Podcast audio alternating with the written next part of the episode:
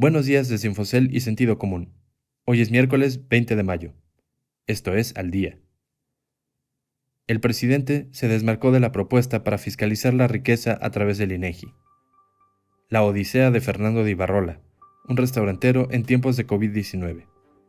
Las empresas mexicanas prácticamente abandonaron el mercado de deuda de largo plazo el mes pasado. Hola, soy Gabriel Arrache y estas son las noticias que hay que saber para estar al día.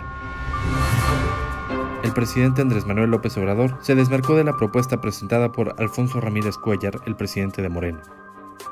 Con esa propuesta se sugería crear mecanismos adicionales para fiscalizar mejor la riqueza de los mexicanos, sobre todo de los que más tienen. Ahora parece haber quedado enterrada, pues no cuenta con el respaldo público ni del presidente López Obrador ni de otras figuras centrales en el partido.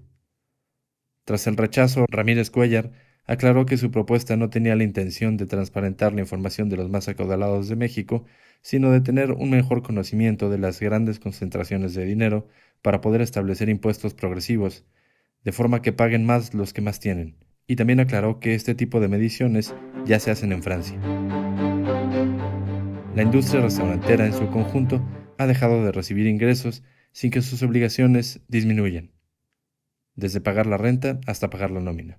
Para Fernando Ibarrola, la pandemia ha significado una verdadera odisea, ya que desde que iniciaron las medidas de distanciamiento social a mediados de marzo hasta el cierre de sus locales al inicio de abril, sus ventas de locales se desplomaron 70%, más no así la obligación de pagar a sus 250 empleados. En general, el empresario destinaba cerca de un millón de pesos, más o menos 42 mil dólares, cada mes para cubrir los sueldos y prestaciones de sus trabajadores. Los dueños de restaurantes y de muchos otros negocios de servicios se han tenido que enfrentar a la dificultad de acceder a recursos que les permitan transitar por esta época de ingresos nulos o mínimos. Fernando nos dijo que lo único que queremos como medianos y pequeños empresarios es tener algún ingreso para apoyar a nuestros trabajadores. Podría ser un crédito bancario, pero también ha sido complicado. Ya un banco nos rechazó diciendo que al momento de subir nuestra solicitud de crédito al área de riesgo, esta dijo que la industria restaurantera no aplica, porque es demasiado riesgosa. Muchos, como Ibarrola, confían en que la comprensión y la solidaridad de todos los que participan en esta industria puedan apoyarse mutuamente para que en un futuro, no muy lejano, puedan volver a beneficiarse de estos complejos pero nobles negocios. Muchos inversionistas han preferido no comprar deuda de empresas mexicanas aun cuando tuviesen una calificación crediticia de grado de inversión.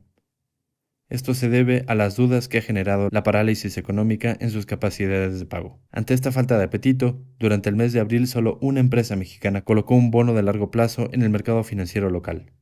Esa compañía fue el conglomerado financiero Corporación Actinver, que logró recabar 500 millones de pesos, más o menos 21.2 millones de dólares, con la venta de un bono con vencimiento de más de un año. Ustedes pueden consultar estas y otras historias más en la terminal de Infocel y en el portal de Sentido Común. Esto fue su resumen noticioso al día. No deje de escucharnos mañana con las principales noticias de negocios. Que tengan un excelente miércoles.